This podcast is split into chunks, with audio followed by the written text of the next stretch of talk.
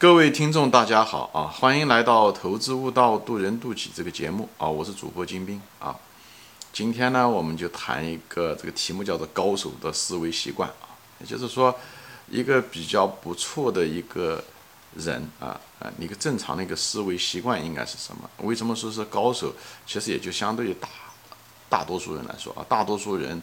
普通人其实最大的问题，在我别的节目中也谈到过啊，就是很多的思维的惯性，以后认知的陷阱，嗯，等等这些东西，去干扰了他们的分析能力，还有一些判断能力啊。那么，大多数人有一个最，嗯，有各种各样的就思维误区吧。比方说，考虑问题的时候总是很片面的去考虑，一根筋的去想啊。比方说，说要估值，哎，就是要用这种估值方法。呃呃，连这个估值的对象都没搞清楚，就用估值的方法，就像一个人，对吧？人家说过，拿有一个有锤子的人，他到处在找钉子，把每一件东西都看的是钉子，这就典型的一种一根筋。天底下总觉得只要一根，呃呃，一个公式，一个规则啊，价值投资就应该是长期持有，或者是市盈率比较低，好像用这种固，他们总想找到这种所谓的秘密公式规则，这种人就是做什么事情都不行啊，因为。天底下的事情如果那么简单，机器都可以做了，对不对？那软件就可以做了，还不要你呢？为什么要你发财呢？对不对？所以呢，就是所有的公式、工具、规则，它都是个拐杖啊。所以呢，这些东西你学会了，它那个只是知识，而不是你能力的本身啊。所以呢，很多东西都是需要自己去做的，需要去悟。具体问题具体分析是最重要的，抓住事物的主要矛盾和核心逻辑。方法没有什么最具体的固定的方法的，哎，每个情况下都都不一样。但是呢，人呢就是容易造就进入这种误区，他所以呢一往往是一根筋的人啊，他只是认死理，往往他很难接受一些什么呢？看上去自我矛盾的方法和观点。我专门有一集说过啊，怎么样的看待自我矛盾？很多人看东西的时候常常会，呃，觉得人家别人说话自我矛盾，其实大多数情况下不是别人自我矛盾，而是他认知有问题啊。嗯，因为每一个讲这句话的时候，A 观点跟 B 观点同一个人说出来的时候，他的语境和场景不一样，那就不一样。就像物理学物理一样的，学物理你就不能够随便的套那种。比方说牛顿公式，牛顿公式它也有它的物理的范围，它有它的呃场景，它并不是说随便应用的。就任何一个工具，它有它的适用范围；任何一个物理现象，一个物理的一个定律，它有它的适用范围。所以你要如果脱开适离范围和对象去硬套，你就是死搬硬套，死搬硬套的结果，你就为此要付出这种教条的一个代价。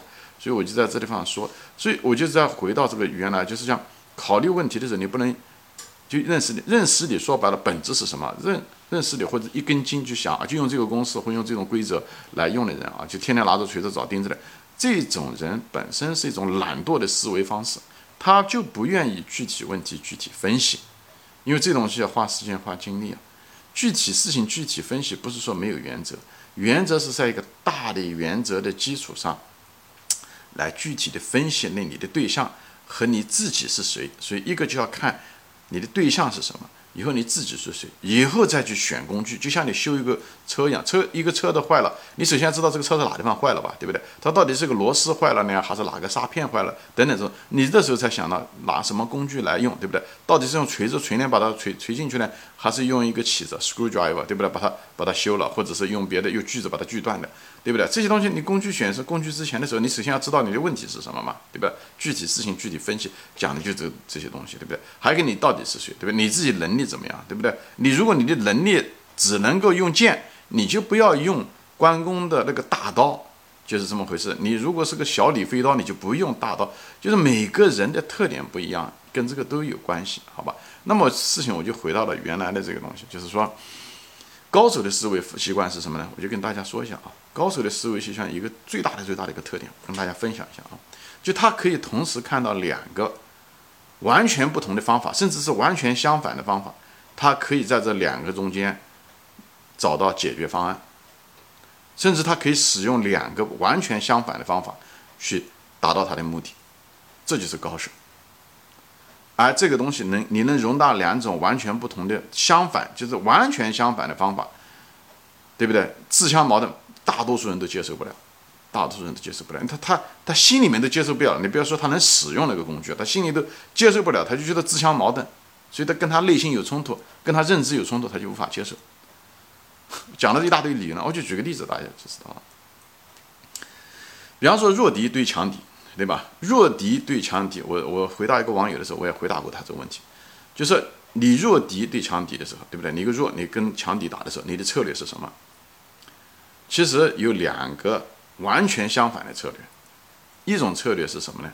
就是你集中兵力以后，比方强敌过来的时候，你集中兵力打他一个最薄弱的环节，或者是集中兵力打他，他进攻了强敌。打他最弱的，或者是有一部分，你创造了一种局部优势。比方敌人十万，你只有三万，对不对？你跟他打的时候，你一定不要把三万全分开跟他打，你一定是三万以后运动中找别人的嗯那个机会环节，把他那个那一个一万人给他干掉，他那一路军队给他干掉他。这个就是集中兵力，这是一种策略。OK，就是集中兵力。还有一种方法呢，就是化整为零，全部分散，把我这三万人全部分成一百人，一百人，让敌人找不到我。他也没办法打，他的拳头打他都不知道打哪里，这就是完全不同的。一种是集中，一种是分散，对不对？而且分散的很彻底，那就是所谓的游击战，对不对？这两种方法，这两种方法都被毛泽东用过啊。毛泽东是一个很伟大的一个军事家，就都被被被毛泽东用过，对不对？一种集中优势，对不对？打敌人的薄弱环节那种优势，他在红军中的时候，那前面几次围剿打得很成功，都是他的那种策略，集中。我们弱，我们装备不好，哎，人数少没关系，我们集中在一起，以后打敌人的某一个地方就会赢，所以他几场都赢了。那另外一种相反的方法，那种分散的游击战，在抗日战争中就大量的就使用，所以你就看到一个高手的时候，他这种高手就是军事家，在这高手在运用的时候，他可以完全运用的是两种完全不同的方法，都是为了打败敌人，弱敌敌强我弱的时候，他完全可以使用两种不同的方法，所以。这种东西的时候，很多人就接受不了，很多人就觉得哦，打弱敌他就死上就是集中军兵力，有该集中兵力的时候就集中兵力，该分散的时候就分散。这地方我就不展开说了啊，因为日本人跟那个红军那时候的处于的情况不一样，这就是为什么具体情况具体分析才采取具体的策略。讲的时候我就不展开说了，我就举一个这样的个例子给大家说，高手的时候他可以用完全两种相反的方向达到同样的目的。所以这个呢，就要求你在思维上的时候，就必须要很容易接受一种两个完全不同的思路，这点对你非常非常有用，好吧？对，非常有用。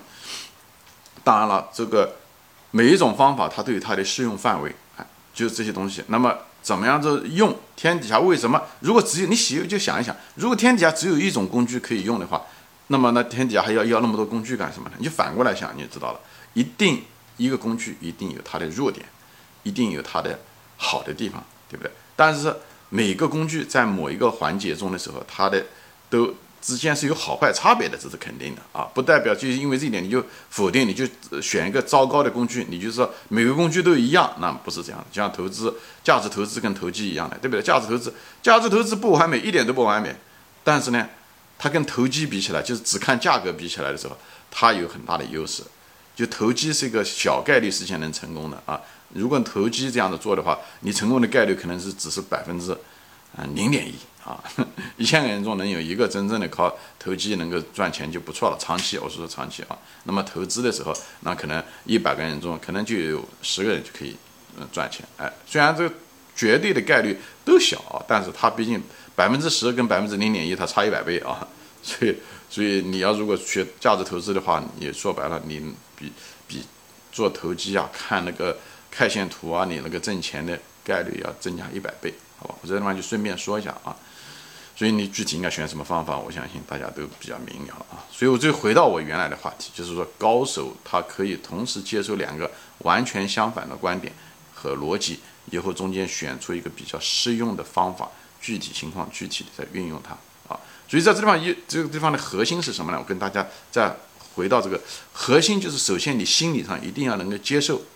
啊，一定要能接受这种不同的方法，甚至是完全相反的方法，而不是拒绝，否则你很难理性。真的，你很难。就是你如果是一根筋，就是不接受，对不对？糟糕的人，他就是反过来，就是一根筋，只能够选一个。他一根筋选一个的时候，一个最大最大的问题，我在别的节目中说过，人都有选择性记忆，选择性处理事情的方法，对不对？就像我以前举举讲过的例子，一个人怀疑他他斧头丢了，他怀疑他家邻居把他的斧头偷掉了，所以他看到他呃那个邻居的所有的行为都是鬼鬼祟祟的，啊，所有的鬼鬼祟祟或怎么样。后来他自己斧头找到了以后，他就发现，哎，他的邻居嗯没问题了。这就是人的选择性记忆，而一根筋会让你这个人性会暴露出来，就是你会选择性记忆，就在这股票投资上面就很典型的例子。你如果一根筋选了一个股票。对不对？你只能看到它利好的，你看不到它利空的消息，哎，或者是呃看到利好的消息，它拼命的它放大，哎，以后呢，如果重复了多重复了几次以后，你觉得这个东西这公司越来越好，而对那些利空或者说跟你的逻辑相反的那些观点，你不愿意听，不愿意看，甚至谩骂别人，这种人就是在生活中一定是拒绝别人批评的人，啊，所以呢，他的毛病会越来越大，而不管你那个利空的消息和原因。你承认不承认那个东西都实实在在存在。你如果是抱着这种无知的态度，甚至或是有意或是因为人有选择性，你一根筋嘛，你就是只走那条路，对不对？你觉得这个股票好，所有的看了怎么样都看顺眼，对吧？那么你哪没有地方看的不顺眼的？你一定承担那个巨大的一个不确定性和和风险在这地方。我前面讲过，股票投资中。很多情况下，不是你知道的东西可以给你赚钱，是你不知道的东西可以赚钱。而有些东西是你可以知道的，但是你因为你的态度和一根筋的想法，只愿意选择性的看它好的地方，不愿意看差的地方。而那个差的地差的利空的消息，最后是他要命的。你被要命，一定是他让你要要了你的命。所以这个东西才是真正需要分析的。这也就是对待风险的态度。我以前前面说过，百分之七十的时间，一个真好的、真正的好的投资者，一定花时间去做。杜绝一根筋的想法，一定要百分之七十时间要花这个东西，想着各种的可能性。你有可能你的判断是失败，是什么样的一种结果？把最坏的情况想好。你只有把这些东西全部想好了以后，你才敢买那个股票。你买了那股票，万一那个事情发生了，你你预想的事情发生，你那时候一点都不慌，你反而有信心，因为你都想过了。所以一个真正做就是做多的一个人，做多某一只股票的人，他一定的思维一定是最空的思维。我不知道大家有没有听懂，所以在这个地方，这就是呃高手跟嗯一般人的差别在这地方。一般人都是一种选择性记忆，一根筋思维，哎，很难接受两个矛盾的观点，哎，那你这样子的话，你看不到事物的两面，对不对？你一定是兼听则明，对不对？偏信则暗。你你那样的话，你是自己让自己信了那个那个一种选择性，只信那个你信的那个你想信的东西。哎，那是非常非常危险。所以选择股票的时候，就是这个也。所以人生思维，股票只是一个道具，它只是反映了你是什么样的人，你的思维的水平是什么样，你是什么样，你是不是很贪婪的人？啊，你是不是只愿意听你想听的东西？你不愿意接受批评，你这东西都会反映到股票。所以一个在生活中不愿意接受呃那批评的人，不愿意接受反面意见的人，不愿意深深入思考的人，不愿意接受两种相反观点的人。他在股市上一定会输得一塌糊涂，就在这种，因为他无法嗯嗯管理风险，因为他会无视风险，他他无视一个风险存在，你如果如果真正的水平低，你看不到是一回事情，你如果这个呃嗯那个风险确确实实存在，你却装着不存在，对不对？你装着不存在，把头埋到沙子里面，就觉得看不到，就眼不见为实，哎，做唯物主义者，那你没办法了，好吧？行，我们不在这 是开玩笑啊，唯物主义者唯物主义的好处，唯心主义者唯心主义的不好的地方啊。但是就是说，我就是在这地方说，就是一定要客观理性讲的，叫两面都得看，再差的东西都得看，好吧？行，今天就说到这里啊，就是我就在地方分享，就是高手的思维习惯，就是高手很天然的、很自然的，他可以接受完全两个相反的观点、相反的逻辑，哎，他都能接受，以后他在这中间可以选择一个比较好的一个道路，好吧？行，今天就说到这里啊，这是一种态度，这也是一种能力。你没有那个态度，你一定锻炼不出来那个能力出来，好吧？行，今天就分享到这里，谢谢大家时间，我们下次再见，也欢迎转发。